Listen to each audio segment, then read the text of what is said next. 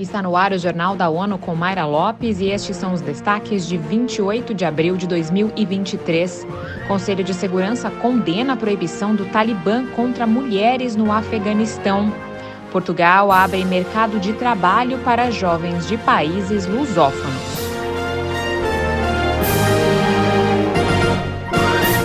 Neste 28 de abril, a Organização Internacional do Trabalho marca o Dia Mundial da Segurança e Saúde no Trabalho. A data foi adotada em junho de 2022, quando a Conferência Internacional decidiu incluir um ambiente seguro e saudável no quadro de princípios e direitos fundamentais da OIT. Para a celebração, a agência promove a prevenção de acidentes e doenças ocupacionais em todo o mundo.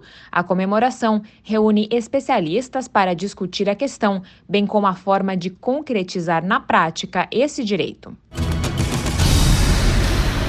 Os sinais da economia de Portugal apontam para um crescimento consistente, segundo o secretário de Estado da Juventude e do Desporto. Para João Paulo Correia, esta realidade abre espaço para acolher cada vez mais profissionais lusófonos. Vamos aos detalhes com Eleutério Guevani.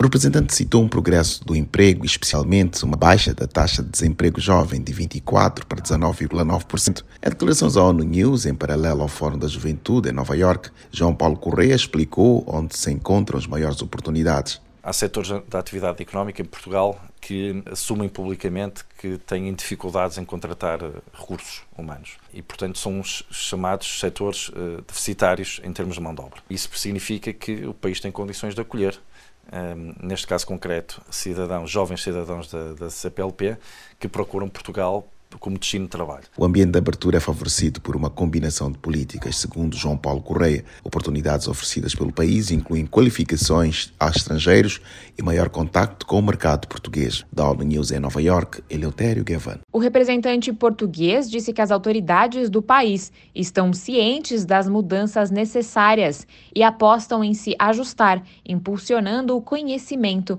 a transição digital e climática à medida que cresce a demanda interna por trabalho.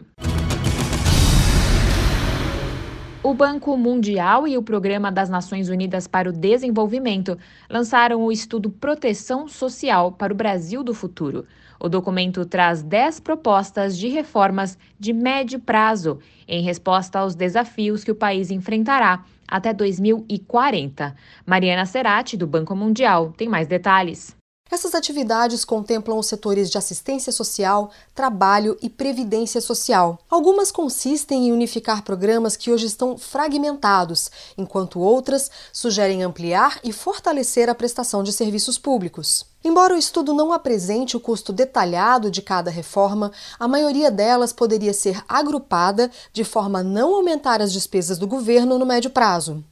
Para Luiz Henrique Paiva, especialista em proteção social do PNUD, o estudo ajuda a pensar o Brasil do futuro. Do Banco Mundial para a ONU News, Mariana Serati. Apesar desse progresso, o Brasil continua a enfrentar alto nível de vulnerabilidade e desigualdade. Além disso, as tendências de longo prazo afetarão a eficácia e a sustentabilidade do sistema de proteção social que o Brasil adota hoje.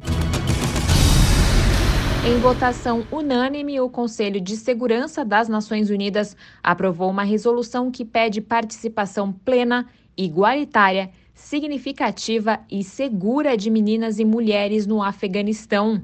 Felipe de Carvalho tem as informações. O texto foi apreciado pelos 15 integrantes do órgão na quinta-feira. A decisão convoca todos os países e organizações com influência sobre as autoridades de facto do país para promover uma reversão urgente de políticas que apagaram as mulheres da vida pública. Desde a tomada do poder pelo Talibã, em julho de 2021, o Afeganistão se tornou palco de um grande retrocesso nos direitos humanos de mulheres e meninas, de acordo com a ONU. Dentre as medidas adotadas estão a proibição de frequentar o ensino médio e a universidade, restrições de movimento e trabalho. No início deste mês, o Talibã estendeu sua proibição às mulheres que trabalham para as Nações Unidas. Da ONU News em Nova York, Felipe de Carvalho. A resolução do Conselho de Segurança expõe a profunda preocupação com a proibição das mulheres atuarem na ONU no Afeganistão. De acordo com o texto, a resolução irá impactar negativa e severamente as operações de ajuda das Nações Unidas em todo o país, incluindo a prestação de assistência vital e serviços básicos aos mais vulneráveis.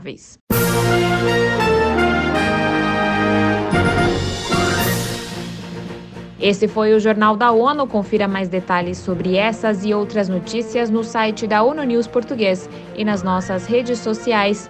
Para nos seguir no Twitter, acesse arroba ONU News.